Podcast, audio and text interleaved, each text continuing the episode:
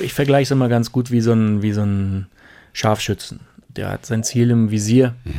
Bei mir ist es die Ziellinie. Und meistens ist es so, wenn ich äh, den Teufelslappen, also auf den letzten Kilometer gehe, ja.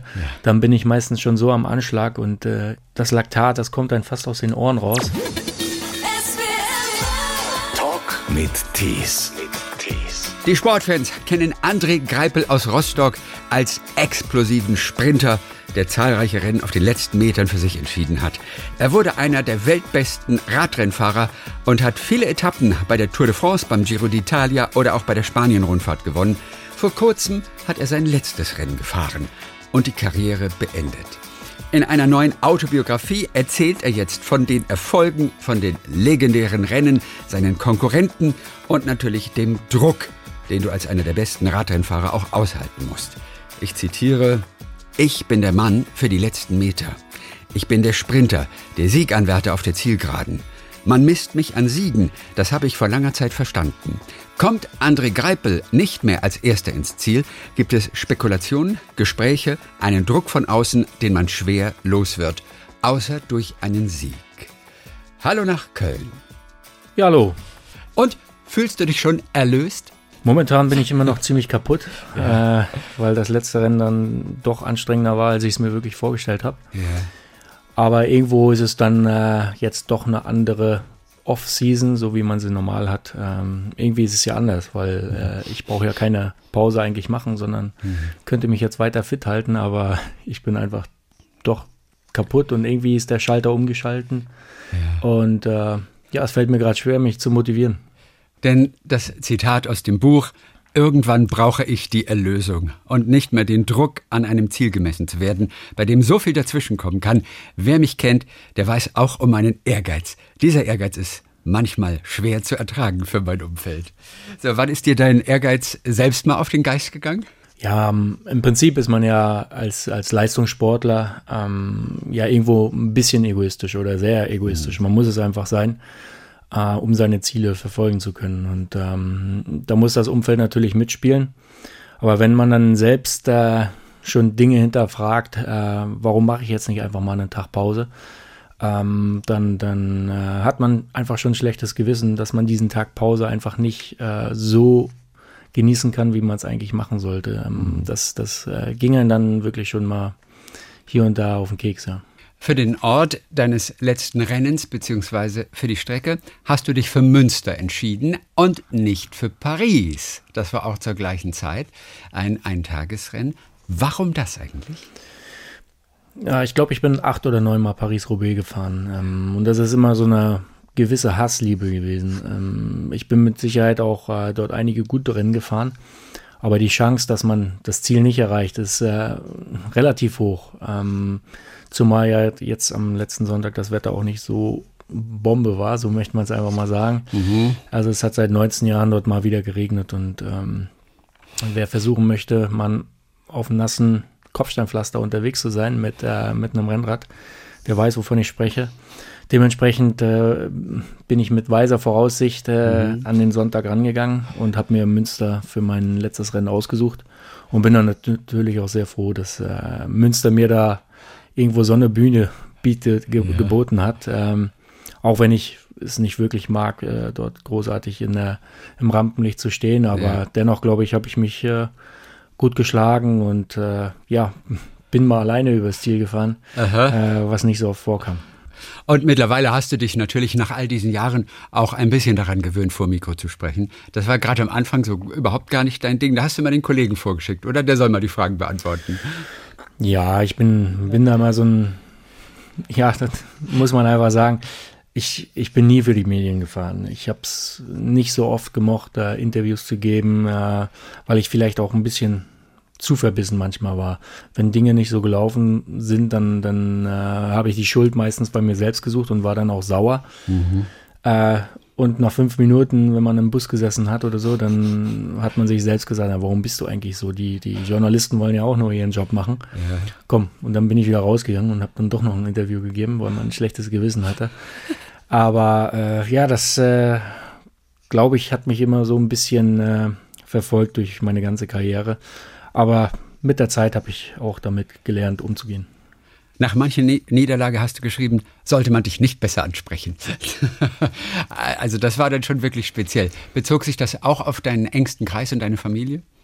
Also die wussten, glaube ich, schon mit mir sehr gut umzugehen. Äh, die wussten, äh, dass äh, wenn ich geschlagen wurde, dass ich mit Sicherheit nicht der freundlichste äh, Papa war, der freundlichste Ehemann, aber auch nicht der freundlichste äh, Teamkollege. Mhm.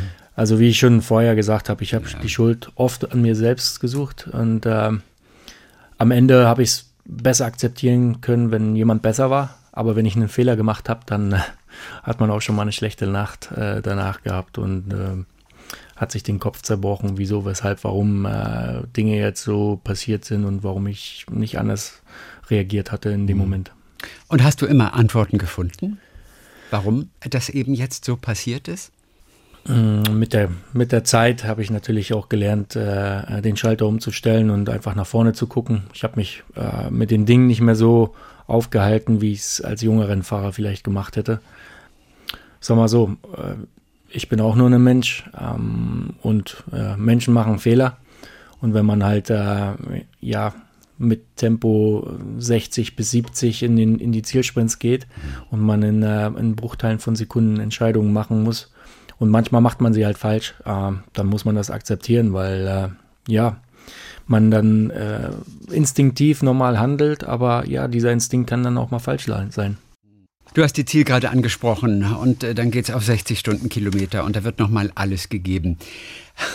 Als ich das Buch gelesen habe, da habe ich auch richtig Lust bekommen, einfach nochmal wieder ein bisschen mehr. Man vergisst es ja in der Zwischenzeit, über diese Taktik, die so unglaublich wichtig ist, auch innerhalb eines Teams zu sprechen. Ich möchte eigentlich auch wirklich mehr darüber erfahren, aber es ist ja schön, dass du da bist.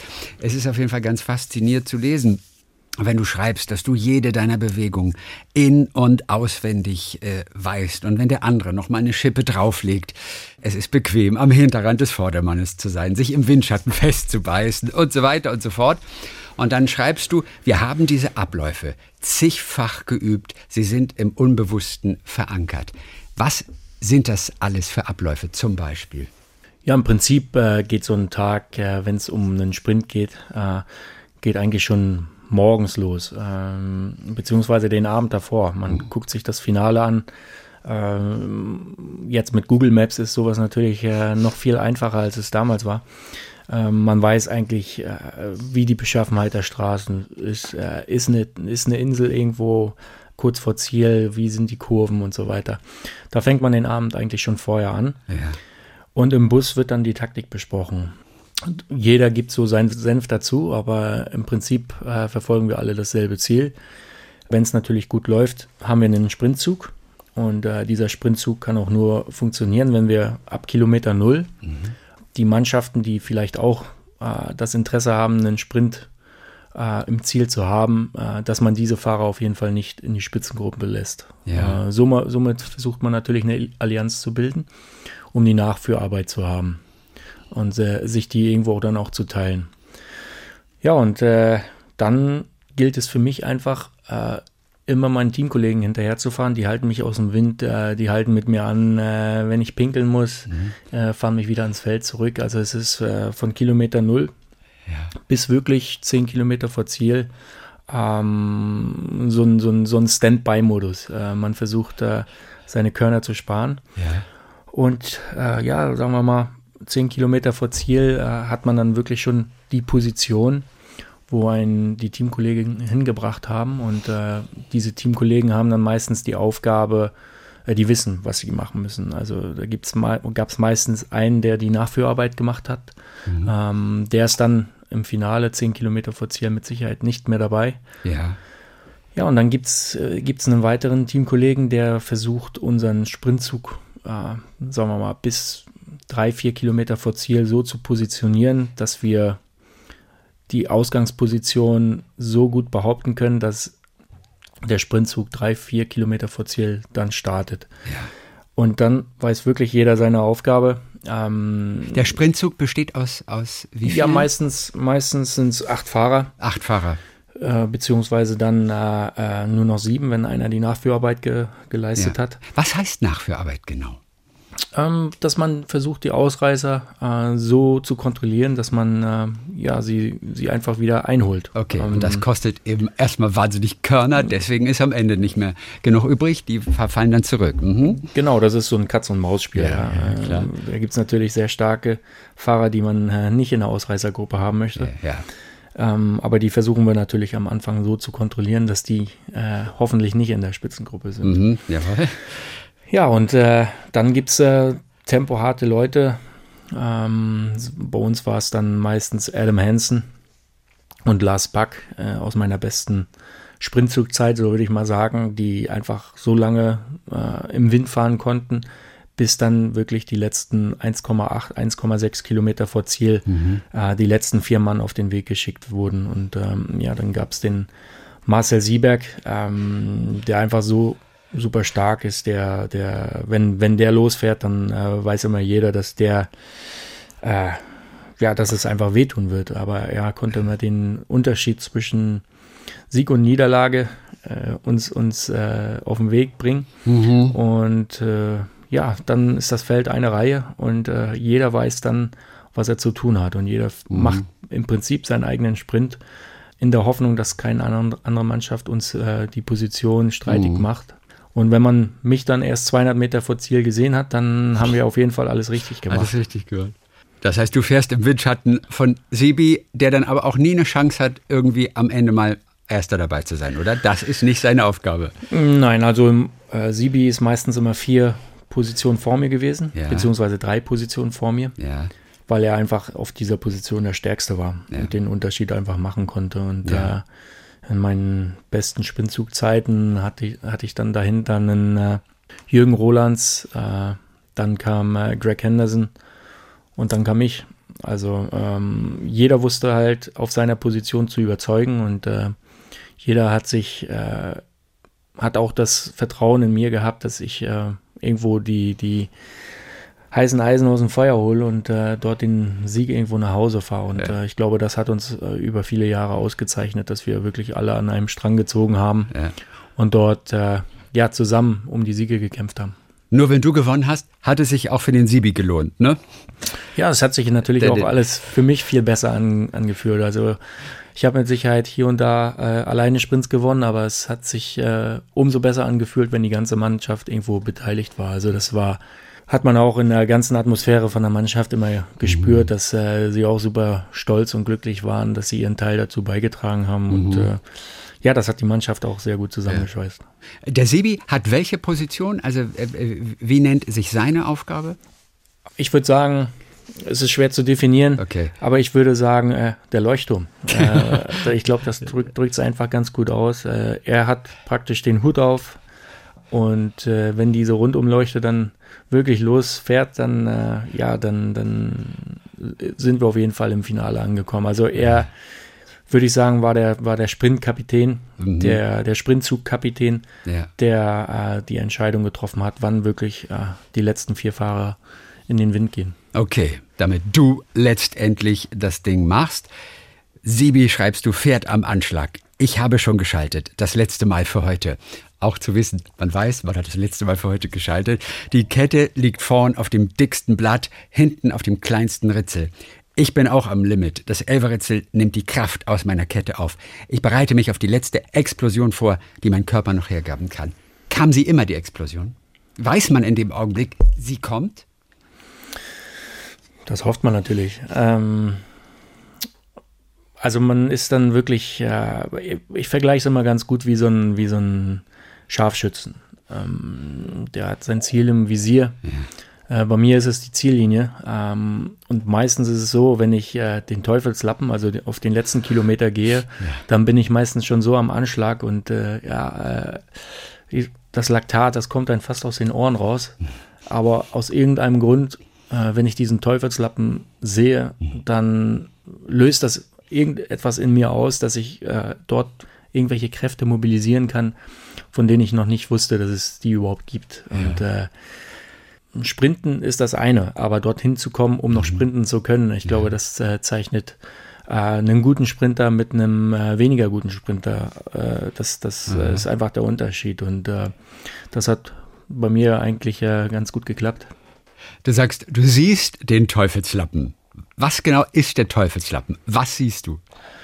Ja, das hat sich äh, so eingebürgert, dass äh, auf den letzten Kilometer, das ist meistens ein Banner, der über die Straße drüber geht. Ah, und da hängt so ein Dreieck dran, so ein rotes Dreieck, und das äh, nennt man den Teufelslappen. Das ist der Teufelslappen. Ja, das ist, äh, das ist dann meistens auch das Signal, äh, ja, wo man ja mit Sicherheit äh, am mhm. Anschlag ist, ganz klar. Aber ja, der ist offiziell der Teufelslappen. Genau. Der, der ist nicht ist von eurem roten Teufel, der als Fan immer mit dabei ist bei der Tour de France und so. Den kennen wir aus dem Fernsehen. Ist nicht derjenige, der den Lappen da raushängt. Nein, nein, genau. Der, der steht meistens früher. Äh, ja.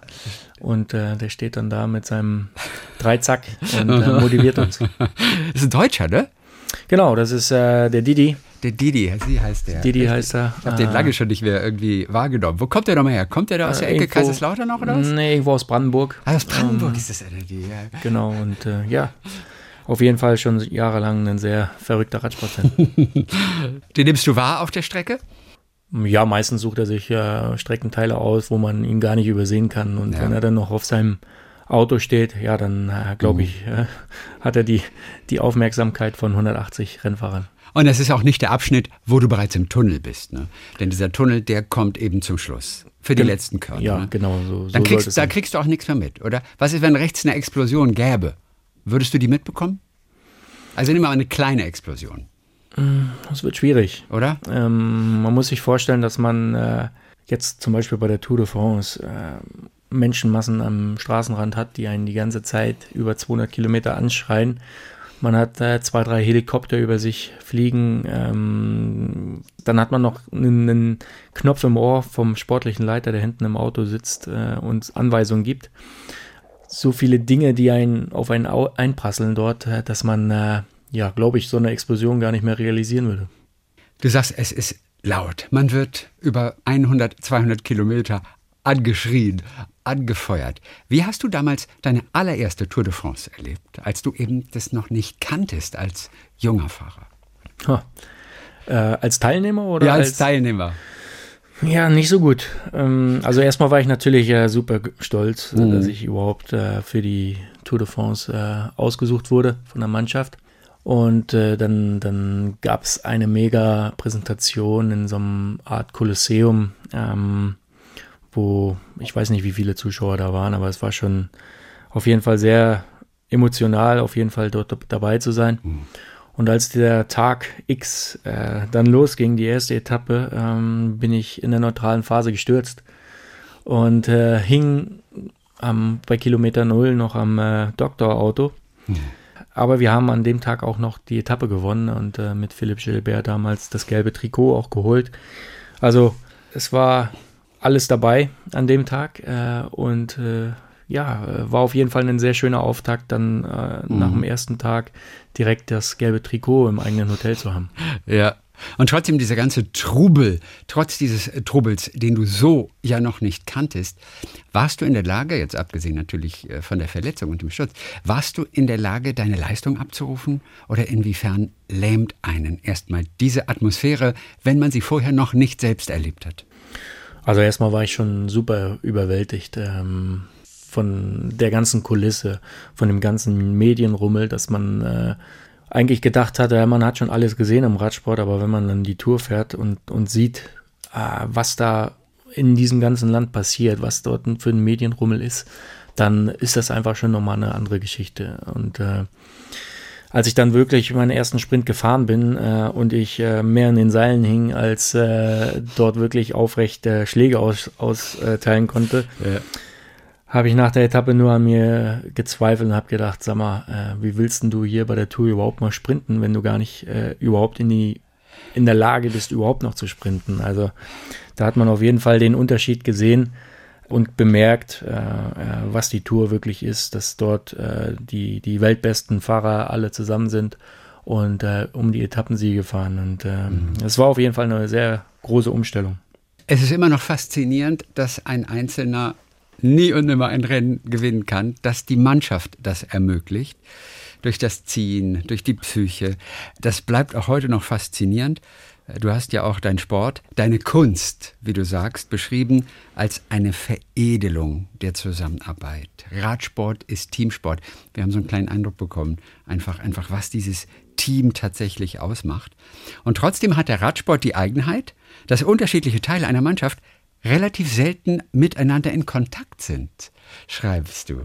Warum eigentlich? Ja, das hat meistens äh, was mit der Zielrichtung der Mannschaft zu tun. Ähm, wenn man jetzt halt äh, verschiedene Rennen, äh, die sehr berglastig sind äh, und ich dort nie am Start sein wollte mhm. und äh, auch nicht durfte vom Team aus, weil, weil alle wussten, äh, wo ich dort enden würde.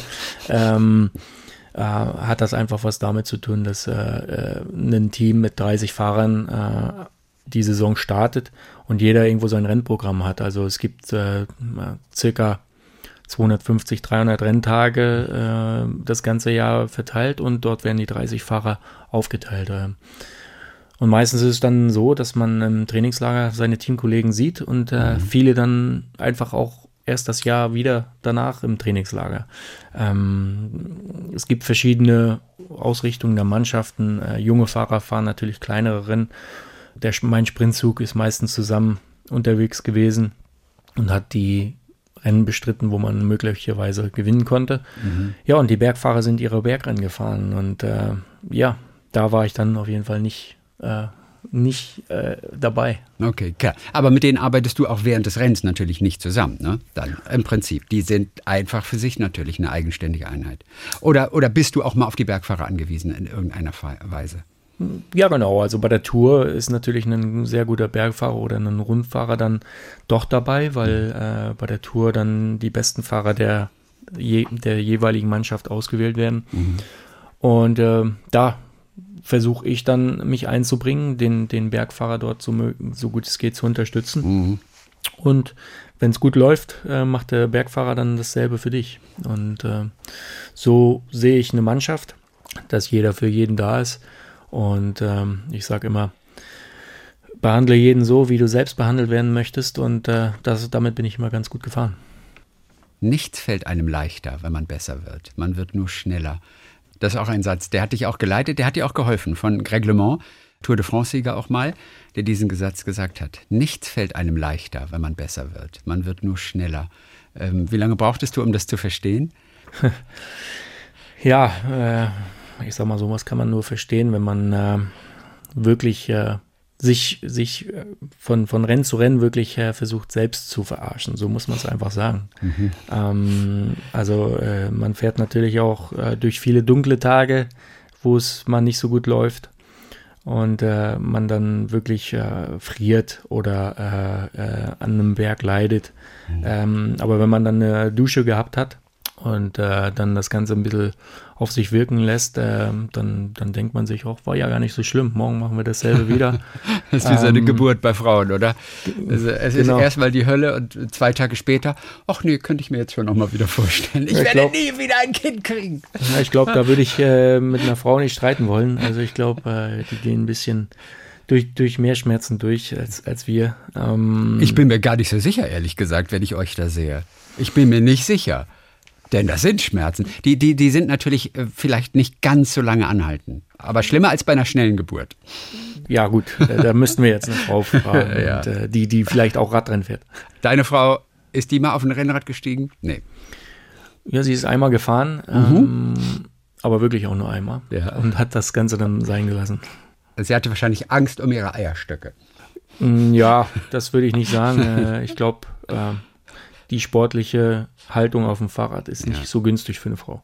Wie schaffst du es eigentlich, dass der Nacken nicht drunter leidet? Wenn ich mal auf so einem Rad fahre, weil irgendjemand mir eins leiht und er hat eben nur so eine Art Rennrad und du bist wirklich ganz nach vorne runtergebeugt, willst aber vorne noch was sehen. Das ist ja unglaublich anstrengend für den Nacken, der mir nach wenigen Minuten bereits wehtut. Was macht ihr dafür, dass der Nacken nicht Schaden nimmt?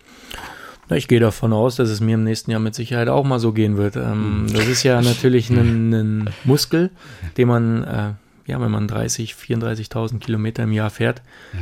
dann auch über dieselbe Kilometeranzahl trainiert. Und ja, äh, ja Ich glaube, äh, also Nackenprobleme hat man natürlich hier und da mal, Ja. ähm, aber es ist jetzt nicht so gravierend, dass ich jetzt sage, Okay. ich habe Schmerzen oder so. Aber der Muskel wird mit Sicherheit jetzt weniger bei mir auch trainiert. Mhm. Und äh, deswegen äh, gehe ich davon aus, dass ich äh, mehr Nackenschmerzen haben werde. Welche 20 Meter der Tour de France sind deine liebsten? Also weil sie auch besonders schön sind, weil die Atmosphäre da bes besonders gut sind. Natürlich ist mir klar, die letzten 20 Meter, wenn man gewinnt, wenn man verliert, sind es wahrscheinlich die schmerzhaftesten 20 Meter. Aber an welchen Ort bei der Tour de France, und das sind natürlich tausende Kilometer, musst du sofort denken? An Paris. Ähm, also es ist meistens so, dass ähm, der letzte Tag ja ziemlich gefeiert wird. Ähm, man, man, man rollt, so möchte ich mal sagen, locker nach Paris rein. Ja. Und dann meistens äh, fährt man äh, über den Platz vom Louvre, der für, für die Rennfahrer komplett abgesperrt ist. Und dann fährt man durch ein Tor und äh, kommt auch das erste Mal auf die Zielgerade. Und die ganzen Menschenmassen sind dort am Brüllen und äh, empfangen das Tourpeloton dort. Und in dem Moment, und ich bin dort neunmal reingefahren, hat man einfach überall äh, überall Emotionen. Äh, ist mir auch schon passiert, dass mir Tränen runtergelaufen sind, aber äh, wenn man wirklich äh, überall, äh, mir fällt jetzt nur das englische Wort an, Ja. ein, Goosebumps. Äh, Goosebumps, ja, Gänsehaut. Gänsehaut, ja. jetzt habe ich's. äh, wenn, man, wenn man wirklich Gänsehaut hat am ganzen Körper, dann, äh, dann weiß man einfach, dass man in Paris ist und ähm, das ist mir jedes Jahr wirklich wieder passiert. Also es ist bunt, es sind Flaggen. Nimmst du Gesichter wahr? Ich meine, die letzte Etappe ist etwas entspannter. Man gefährdet ja auch den Führenden nicht mehr. Und dennoch hast du zweimal, glaube ich, die Schlussetappe gewonnen auch. Also da geht's dann auch mal in die Körner, oder?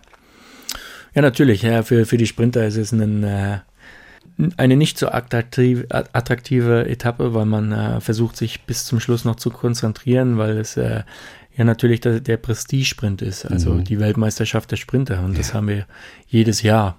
Und ähm, ich bin da neunmal reingefahren äh, auf den Champs-Élysées und habe es neunmal nicht geschafft, meine Frau äh, irgendwo am, am Zaun zu finden, weil es einfach unmöglich war. Und äh, ja, am Ende äh, durfte ich zweimal ganz oben stehen, äh, was natürlich äh, ja eine Genugtuung ist, äh, diesen Pr- Prestige-Sprint mal zu gewinnen. Ja. Und hast du dann deine Frau gesehen? Hat, hat sie es geschafft, sich durchzuarbeiten bis in die Nähe des Podiums? Ja, das hat lange gedauert beim ersten Mal, Ja. äh, weil man natürlich dort seine Akkreditierung hat, aber äh, ja, mein, mein Pressesprecher damals hat da wirklich ein Kunstwerk geschafft, dass äh, ja meine Frau dort irgendwo über den Zaun geklettern konnte, ohne dass sie vielleicht äh, direkt verhaftet wurde. Aha. Ganz kurz nochmal zu der Kraft, die du versuchst zu mobilisieren. Du hast geschrieben, auch die Beine drücken so viel Kraft in die Kurbel, dass das Fahrrad fast zerbricht. Tatsächlich reize ich die Grenzen des Materials aus. Was geht als erstes kaputt unter Umständen? Was geht als erstes kaputt? Also, ähm, Weil du hast ja schon Angst um das Rad, ne? Wenn es ums Ganze geht. ja, aber ich bin auch immer jemand gewesen, der sehr viel Wert darauf gelegt hat, dass das Fahrrad stabil ist. Also, ähm, ich könnte jetzt auf ein Fahrrad steigen, das mit Sicherheit auf, äh, wenn, wenn es auf Leichtgewicht äh, äh, getrimmt ist, dann äh, bilde ich mir ein, dass ich mit Sicherheit dort den Lenker zerbrechen könnte. Und äh, deswegen haben, haben meine Radhersteller Gott sei Dank mir immer ganz stabile Fahrräder hingestellt und äh, damit bin ich eigentlich immer ganz gut gefahren. Aber wenn man dann natürlich äh, äh, Hersteller hat, die äh, das Kassettenritzel hinten äh, auf das Greipelritzel getauft äh, bekommt, dann glaube ich, kann man sich darauf schon was einbilden. Also, du hast deinen Kindheitstraum wahrgemacht. Du bist einer der weltbesten Rennradfahrer gewesen, hast viele Etappen bei der Tour de France oder beim Giro d'Italia oder bei der Spanien-Rundfahrt gewonnen. Du hast es geschafft, wobei für dich stehen gar nicht mal die Siege an sich im Vordergrund, sondern dich fasziniert die Art und Weise, wie du dahin gekommen bist. Dazu zählen natürlich auch die Widerstände, die du geschafft hast zu überwinden. An welche Widerstände musst du sofort denken? Boah, ey, das Leben macht's einem da, als Radrennfahrer, aber auch wirklich schwer. Also ich glaube, da muss man einfach von, von, von null anfangen. Ähm, Radsport ist einfach ein sehr, sehr äh, kostspieliger Sport. Und ich bin immer, Gott sei Dank, von meinen Eltern so erzogen worden, dass man äh, das Geld zu schätzen weiß. Und äh, ich hatte immer ein schlechtes Gewissen, wenn ich äh, mhm. Neues Material äh, haben wollte oder musste ähm, und meine Eltern dafür aufkommen sollten. Mhm. Ähm, das ist natürlich auch immer eine, eine, Hürde, die jetzt immer noch da ist für viele. Ja. Für viele junge Sportler. Und es bedeutete halt auch Entbehrung für deine Familie, ne? die mhm. auf ja, andere Dinge eben verzichten mussten, um dir das zu ermöglichen. Ja, natürlich, klar. Ähm, dann ähm, geht es weiter mit der Schule. Äh, ich musste dann in eine Sportklasse, weil einfach ich mit dem normalen Schulstoff gar nicht mehr nachgekommen bin. Und in der Sportklasse war es mir, ist es mir ermöglicht worden, äh, ja, auf einen längeren Zeitraum dasselbe zu lernen.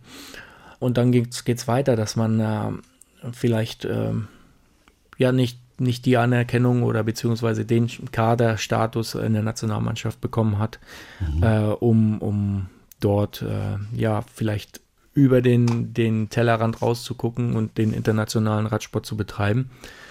Und äh, das ist äh, eigentlich äh, so die ganze Karriere in mir, äh, wurde das so fortgeführt, ähm, dass ich mit, der, mit dem Verband in Deutschland hier und da immer meine Querelen hatte. Ähm, Warum eigentlich? An einer Stelle schreibst du auch, äh, du hattest das Gefühl, der damalige Bundestrainer Peter Weibel wollte dich eher brechen in dieser unglücklichen Beziehung zu dem BDR, dem Bund Deutscher Radfahrer. Warum? Was waren die Schwierigkeiten?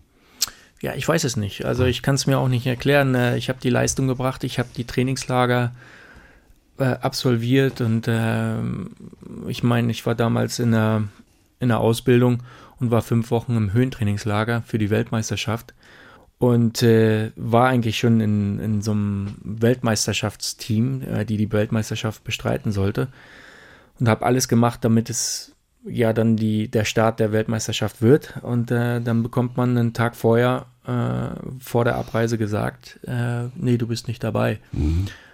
Ähm, das sind alles so Dinge, äh, die ich selbst nicht verstanden habe. Ähm, ich, ich, bilde mir ein, dass es mit Sicherheit auch nicht leicht ist, einem Bundestrainer zu sein und dort Entscheidungen äh, zu treffen für, äh, gegen junge Sportler und natürlich auch für junge Sportler. Aber bei mir kam es halt immer so rüber, als wenn ich ähm, ja alles probiert habe, alles gemacht habe, um äh, ja der Nationalmannschaft Ehre zu erweisen. Aber ja, der Bundestrainer hat oft anders entschieden. Was hat es mit dir gemacht, wenn jemand ähm, einer für dich na, nicht nachvollziehbar eine solche Entscheidung getroffen hat? Oder aber auch so Sprüche wie von deinem späteren Kollegen Mark Cavendish, der zu dir gesagt hat, du wirst keine großen Rennen gewinnen oder du wirst immer nur beschissene kleine Rennen gewinnen. Was hat es mit dir gemacht? Also ich glaube, dass äh, egal was passiert ist in meiner Karriere, ich würde es genauso wieder erleben wollen. Ja. Ähm, auch eben mit den Widerständen, die einen auch, dann doch weiterbringen am Ende, ne? Ja, natürlich. Äh, sowas hat mich einfach immer noch mehr motiviert und habe da so einen eigenen Film gehabt, äh, den ich dort äh, abspielen wollte. Und äh, ja, ich wollte es nicht nur mir beweisen, sondern allen anderen dort draußen auch, ja. dass ich ähm, ja hier in diesen Radsportzirkus gehöre, dass ich es verdient habe, äh, Profi zu sein und äh, da haben mich natürlich solche Aussagen immer noch mehr motiviert. Aber auch gleich direkt schon, sag ich mal, in den zwei Stunden danach? Oder bist du dann erstmal auf dein Hotelzimmer gegangen oder wo auch immer ihr wart im Trainingslager und hast erstmal für dich in der Ecke gesessen und so ein bisschen das erstmal weggebrütet? Ähm, es ist oft auch so gewesen, dass es äh, dann direkt aus mir heraus, äh, herausgesprossen ist, äh, dass ich dann auch manchmal Wörter benutzt habe, mhm. äh, die vielleicht nicht so günstig waren. Mhm. Ähm, deswegen habe ich während meiner Karriere auch gelernt, äh, erstmal eine Dusche zu nehmen, erstmal ein bisschen abzukühlen und äh, dann äh, wirklich äh, vernünftig über Dinge zu reden, wenn man sich ja. ein bisschen abreagiert hat. Du schreibst auch von diesem einen Sommer 2002, als Gerald Mortag, der wirklich auch deine Karriere geprägt hat. Und der hat dir aber wirklich an diesem einen Tag im Trainingslager so richtig den Kopf gewaschen, weil du dann doch eben nicht bei 100 Prozent warst, weil du dann doch im Urlaub zu viel Schwimmbad gemacht hast und vielleicht doch nicht genug trainiert hast. Ähm, zumindest das Mentale, das war nicht so da. Und ich habe mich gefragt, vielleicht wäre deine Karriere gar nicht so verlaufen, wenn du dann nicht diesen schwachen Moment gehabt hättest, an dem du ein bisschen nachlässig, ein bisschen faul warst vielleicht, oder? Kann das sein? Ja, aber in dem Moment äh, und zu dem Jahreszeitpunkt ähm, war es einfach so, dass man nach der deutschen Meisterschaft, die ist meistens Ende Juni gewesen, dass man einfach ein bisschen Pause bekommen hat. Und das wurde mir auch verschrieben von dem Trainer, äh, der dann mit mir gesprochen hat, der Gerald Mortag. Mhm. Und dass es dann bei dem Rennen danach äh, nicht so lief, das hat natürlich was mit der Pause zu tun gehabt. Und äh, das hat dem Trainer natürlich nicht so gut gefallen, dass ich dort äh, ja unter ferner Liefen unterwegs war. Und er hat mir dann natürlich äh, den Kopf gewaschen äh, in einem Vier-Augen-Gespräch äh, und das ganze Hotel hat es gehört. ähm, sind die fiesesten. Ja, ähm, und alle haben gelacht, äh, weil es natürlich äh, ja für jeden gut hörbar war. Aber den nächsten Tag habe ich mich dann wieder äh, besonnen und äh, habe es dann den Trainer auch gezeigt, dass ich doch gar nicht so schlecht bin. Und mhm. ähm, ja, das ist immer noch so ein Insider. Wenn ich ihn sehe, dann äh, kriegt er den Spruch immer direkt von mir gedrückt. Welchen? Ja, das äh, Hopfen und Malz äh, ist bei mir verloren. Das war, der, das war die Aussage von dem Trainer. Ja, ja. Und ja, da freue ich mich immer drauf, wenn ich ihn sehe, dass ich ihm das dann wieder sagen kann. ah, sehr schön. Also das sind natürlich Widerstände, die nimmt man ganz gern. Dann gab es natürlich persönliche Widerstände, als deine Mutter ähm, unheilbar krank wurde mit ALS eine Erkrankung des äh, motorischen Nervensystems, die dann plötzlich anfing zu stürzen. Du hast das natürlich verfolgt, wenn oft auch nur aus der Distanz. Aber wie hast du es geschafft, trotzdem große Leistung zu bringen obwohl es deiner Mutter dir auch mit ermöglicht hat, dass du überhaupt diesen Traum hast wahrmachen können, obwohl es deiner Mutter nicht gut geht. Wie hast du es gemacht? Also meistens ist es so, also meine Mutter äh, war der größte Fan, äh, mhm. der meistens vorm Fernseher saß. Und das hat mich einfach äh, umso mehr motiviert, dass ich äh, mich zeigen wollte, dass ich, äh, dass ich irgendwo ihr einen hoffentlich schöneren Tag äh, schenken konnte, in, der, in dem ich vielleicht ein Rennen gewinnen konnte, in dem sie mhm. mich gesehen hat. Und sie hat mir auch immer das Gefühl gegeben, dass wenn ich ja meinem Profiradsport weiter nachgehe, dass das das Beste ist, dass es die, ihr am meisten hilft, äh, dass ich diesen Sport und diese Leistung erbringen kann. Mhm. Ähm, das ist natürlich dann äh, ja eine sehr schöne eine sehr schöne Geschichte, äh, wenn ich äh, dann gehört habe von meiner Mutter, dass sie das äh, verfolgen konnte und äh, mhm. ja, sie dann auch äh, einen schöneren Tag hatte. Also du konntest durchaus abschalten, obwohl du wusstest, dass es ihr nicht gut ging. Mm, ja, es ist mir dann natürlich äh, mit, der, mit dem Fortschritt der Krankheit ist es mir immer schwerer gefallen. Und ich habe es dann natürlich auch oft äh, so, so von mir von mir weisen wollen, ähm, aber im Nachhinein betrachtet hat mich das natürlich äh, doch schon sehr betroffen. Mhm. Auch äh, wenn Radsport und die, die Radrennen natürlich eine Ablenkung waren, aber äh, insgeheim und äh, tief in mir drin hat mich mhm. das natürlich auch sehr betroffen. Es ist die Krankheit, aufgrund derer die Ice Bucket Challenge damals im Internet entstand, um darauf aufmerksam zu machen. Ist natürlich trotzdem an vielen vorbeigegangen. Deine Mutter war nochmal ganz besonders. Die ist nochmal einen anderen Weg gegangen und hat sich der Wissenschaft zur Verfügung gestellt, was, was sehr schmerzhaft auch ist und da wird Nervenwasser abgenommen und so weiter. Darüber warst du aber nicht immer froh als, als Kind, ne? dass sie das gemacht hat. Hm, ja, aber was heißt als Kind? Ich war auch als, erwachsen. Als, ach, war als ähm, Kind, ja. Nee, ich meinte als Sohn, meinte ich von ihr. Als Kind ist man auch natürlich auch noch mit 40, 50 dann.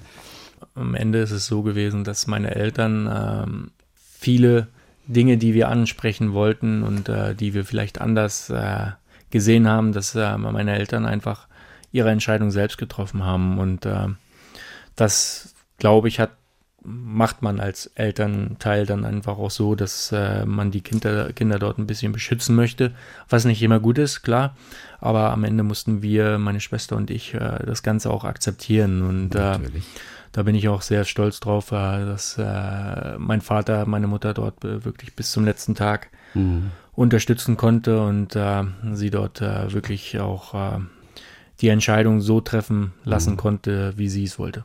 Also nicht die Erfolge sind das Besondere, es ist der Weg zu diesen Erfolgen. Und äh, das Kapitel Jan Ulrich hast du auch mitgeschrieben. Er war äh, zeitweise in einem Team. Er war der, zu dem du aufgeblickt hast, zunächst mal das ganz große Idol. Dann kam diese Dopinggeschichte. Auch wenn du niemals, wie du schreibst, in Versuchung gekommen bist zu dopen, hast trotzdem auch du einen Preis dafür bezahlt, für das Doping. Inwiefern, was war der höchste Preis? Den du hast zahlen müssen? Ich glaube, der höchste Preis ist einfach äh, ja die Verachtung, die man äh, dort erfahren hat von, von vielen äh, Medien, von vielen äh, äh, Leuten am Straßenrand. Und äh, ich bin damals natürlich auch mit dem T-Mobile-Trikot umhergefahren, was natürlich sehr an Pranger gestellt wurde und auch mhm. zu Recht, muss man sagen. Ja.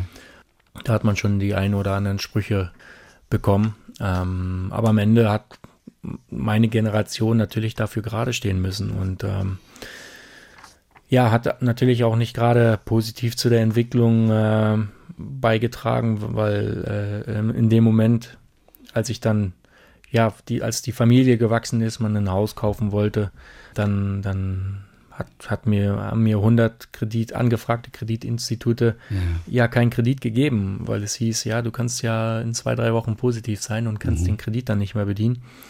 Äh, solche Sprüche muss man sich dann anhören, leider. Mhm.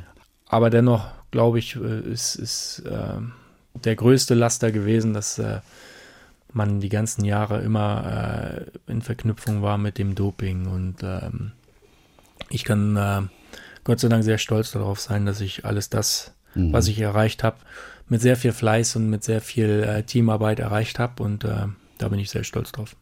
Du hast eine Menge Respekt vor dieser ungewohnten Situation. Jetzt kein sportliches Ziel mehr zu haben. Ja, da, waren, da gab es immer so viele Ziele im Vordergrund, die sind jetzt erstmal nicht mehr da. Es ist Zeit für die Familie und womit wirst du dich beschäftigen? Ich werde weiterhin Fahrrad fahren. Also ich liebe das Radfahren. ah, das gehört einfach für mich dazu. Das ist. Äh, Aber kannst du damit auch Geld verdienen noch? Das ist ja auch die Frage. Mm, ja, mit Sicherheit. Also ich habe sehr viel Erfahrung sammeln dürfen. Und da hoffe ich natürlich irgendwo äh, Teil davon zu sein und äh, ja. Talenten zu helfen. André Greipel, der sein letztes offizielles Rennen gefahren hat. Und er hat geschrieben über all diese Jahre, über die großen Erfolge, über die Konkurrenten, aber auch vor allem über den harten Weg, äh, den er immer gegangen ist, um einen Erfolg zu erringen.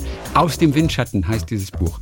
Ganz herzlichen Dank nach Köln und natürlich toi toi toi für die Zukunft. Und danke für all die schönen Momente, die wir auch vor dem Fernseher erlebt haben und all die Sprinterfolge und die spannenden Finishes. André Greipel, viele Grüße nach Köln. Ja, vielen Dank. Talk mit Tees.